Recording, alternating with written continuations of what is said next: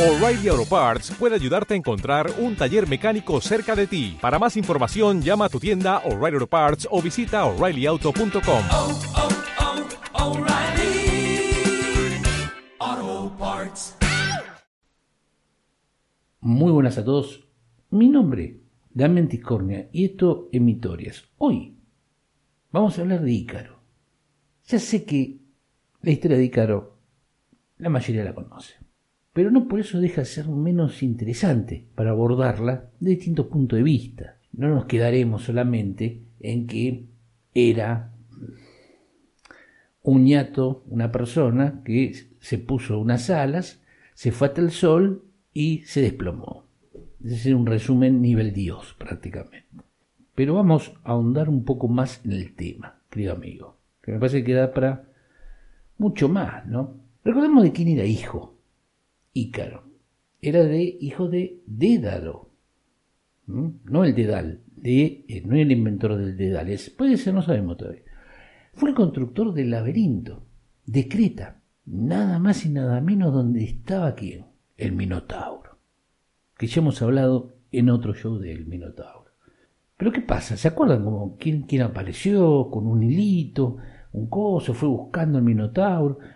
Lean eh, la versión de Borges, que está muy buena, Jorge Luis Borges. Léanlo si pueden, porque es desde otro punto de vista está muy bueno. Aparece Teseo. Va, lo mata, que se logra escapar y se va de la isla, se va con, con, con su amada y ahí termina, y después va para otro lado, bueno, no sé. Varias cosas más hace Teseo. Pero a nosotros nos interesa por qué logra escapar. Y a ver, el rey Minos, la verdad, dice, mire, yo a usted le contraté para este servicio, que me hiciera un laberinto inexpugnable, y la verdad, acá vino este ñato y este pibe, y, y encima me mata el Minotauro. O sea, se mete, mata al Minotauro y se escapa. Eh, Esto es una porquería. No le voy a pagar el contrato, y encima lo mandan a una isla. Y arriba de la isla una torre. Bueno, Dédalo empieza a pensar, a pensar, dice, bueno, yo te- tenemos que salir acá, Ícaro, porque mirá, nosotros acá estamos perdiendo, hay mala conexión wifi. Eh, la verdad, mm, la programación de, este de estos canales que tiene tampoco me agrada y no tengo eh, radio espléndida. Bueno, la verdad, Ícaro, muchas de las cosas lo entendió, sobre todo lo de radio espléndida. Pero bueno, dijo, sí, padre, querido amigo mío, dice, querido padre, eh, pensemos la forma de escaparnos de acá. Bueno, pasaron los días, los días pasaron a ser semanas y así meses. Y encontramos a Dédalo, ¿no? Porque decía, bueno, por barco no nos podemos ir. Decía, este Minos tiene todo, tiene todo fortificado para que nosotros no nos podamos escapar. Así que no sé qué vamos a hacer. Eh, Pensemos, sigamos pensando y seguía, ¿no? Y el tiempo avanzaba rápidamente como una película. Subía el sol, bajaba el sol, pasaba la luna y así sucesivamente en una escena infinita.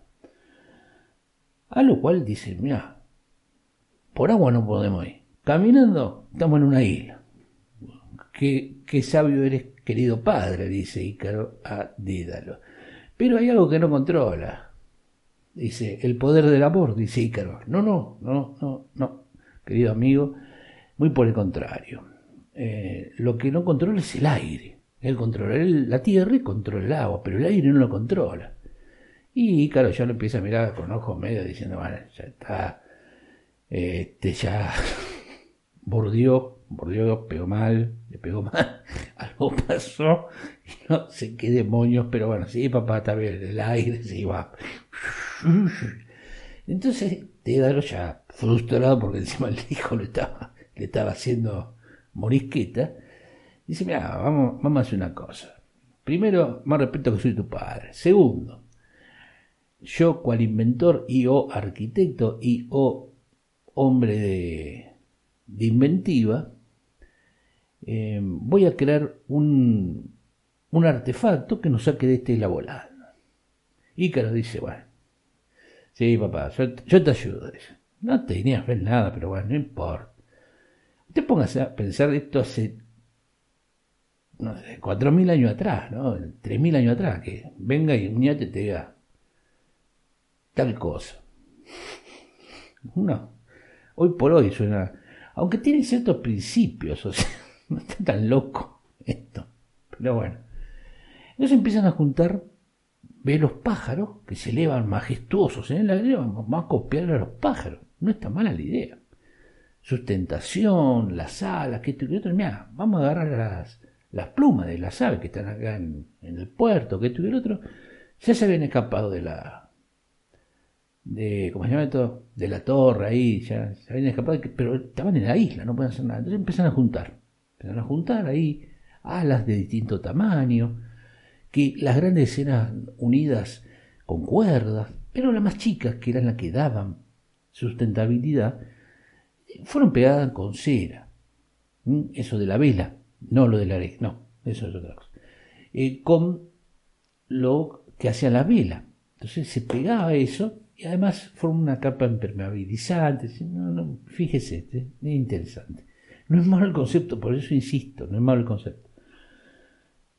A lo cual tardaron un tiempo, porque había que hacerlo, que te creo otro, y dijo bueno, ¿quién va? Hicieron piedra, papel y tijera, le tocó a Dedar. Con trampa de Ícaro, ¿no? A lo cual empieza a hacer un vuelo de prueba. Dice, empezó a moverse así a lo Nick Jagger, ¿no? Empezó a levantar vuelo. Eh, ¿Qué pasó acá? Dice, y, empezó a elevarse, ¿no? Y empezó todo un, vuelo y no psicodélico.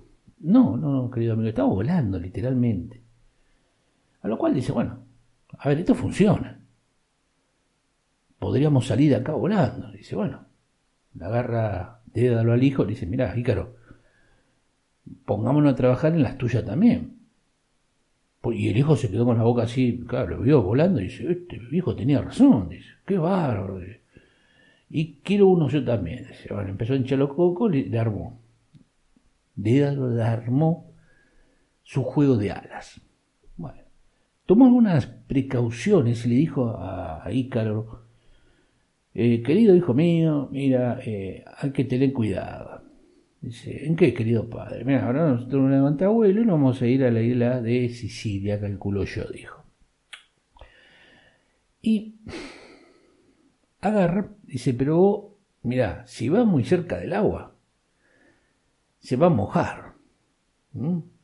Eh, el agua, que este que el otro, van a mojar tus alas y eh, serán muy pesadas. Entonces no te vas a poder elevar y te vas a hacer puré contra el agua. Y algo así dijo también con el sol, que esto y que lo otro. Bueno, pero emprenden el vuelo, majestuoso los dos ahí volando, ¿no? Parecían drones. Bueno, llegan y claro, Ícaro queda fascinado. Pensemos algo, ¿no? serían los primeros seres que volaban. Dédalo había logrado competir con la creación de Dios. Nada más y nada menos, querido amigo. Y ahí es donde viene la historia, me parece. Y claro, ya tenía cierta edad para asumir y mitigar el impulso. Qué caro no. Él lo preparó con ciertas advertencias, pero no evaluó el espíritu del joven. Y ahí fue el gran error de su vida. En no pensar en el sentimiento de inmortalidad de los jóvenes.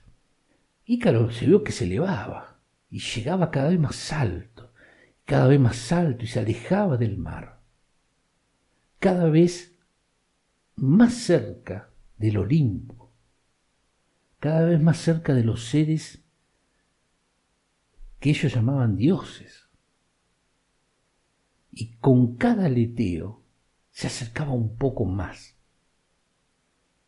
Y acá es donde viene la falta de Ícaro de maduración, porque pierde la perspectiva y con tal de llegar cada vez más alto no se da cuenta que el sol está calentando la cera, la está derritiendo y está perdiendo plumaje. A lo cual, cuando él nota esto, ya demasiado tarde, pues se habían perdido muchas plumas, y trata con lo que tiene, de levantar vuelo, pero ya la sustentación no era posible. y cae inexorablemente al mar, de lo que se tenía que alejar primeramente. El padre iba volando y en un momento se da cuenta que no hay sonido detrás. No hay aleteo ni palabra. Gira su rostro hacia donde tendría que estar Ícaro y no lo encuentra. Y empieza a sobrevolar zona desesperado buscando por dónde puede estar. Lamentablemente Dédalo no encuentra a su hijo y ya casi exhausto decide seguir con su camino, porque lamentablemente no pudo encontrarlo por ningún lado. Y llegó sano y salvo a Sicilia, a lo que sería Sicilia hoy por hoy, ¿no? En donde, bajo el cuidado del rey Cocalo, donde construye el templo de Apolo, en el que sus alas son puestas en ofrendas al dios. Y acá muchos, cuando hablan de Ícaro, ¿no? Como que Ícaro quería competir con los dioses. Y yo no sé si es tan así. Porque me parece que, insisto, ¿no? Dada la juventud, ¿quién no fue joven? Por más que haya sido un amargo toda su vida, como en mi caso, hay cierta edad uno se siente invulnerable, no se siente Dios, se siente inmortal, que son dos conceptos distintos. Y por eso yo calculo que no. Ícaro no, no, se sintió superior a los dioses, sino que se sintió inmortal y quiso llegar hasta ver, llegar a ver a los dioses, elevarse majestuosamente y separarse de lo llano. Y que si uno se pone a pensar, no está mal. Lo que pasa es que hay que tener en cuenta a veces ciertas, no sé si reglas, pero hay que tener ciertos conceptos bien claros. No un ancla, pero un pie más o menos haciendo pie en algún lado. Porque si se eleva demasiado, pierde la perspectiva, pierde la realidad. Y al final termina cayendo. E insisto, para mí, Ícaro no quiso competir con los dioses. Sí, sí, tal vez con el humano. Sí, separarse de, esa, de ese plano terreno, elevarse a las alturas, implica separarse de la humanidad, pero no como Dios, sino ser el más agraciado entre los seres humanos. Me parece que por ahí viene la cosa. No por competir con los dioses, sino por estar más allá de lo que había llegado cualquier humano, incluido su padre, incluido su padre, porque su padre se mantuvo dentro de los márgenes de seguridad. Y Caro no, llevó a tope a donde podía llegar. Así que yo no, no, no veo como algo malo lo de Ícaro. Eh, insisto, no hay que perder perspectiva, siempre fijar dónde, dónde estamos ahí volando o hasta cuáles son nuestros límites. Pero no me parece mal elevarse sobre el humano, elevarnos a nosotros mismos, sería. Y el miedo de, de la caída, y bueno, está ahí siempre. Pero bueno, es un mito interesante, un mito que, insisto, tiene varias formas de verlo.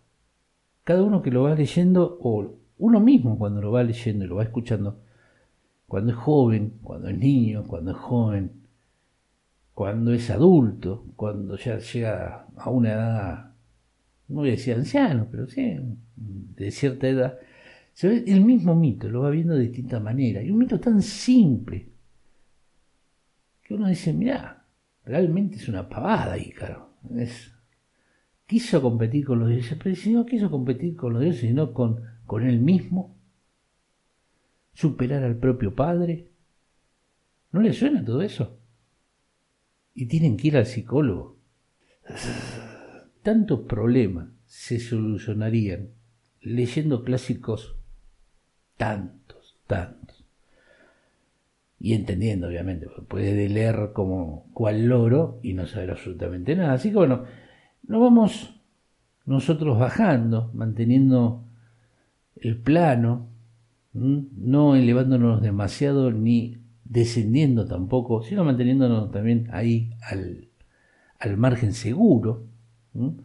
Y nos iremos yendo, haciendo mutis en el foro y diciendo larga vida y prosperidad y que el destino no los alcance.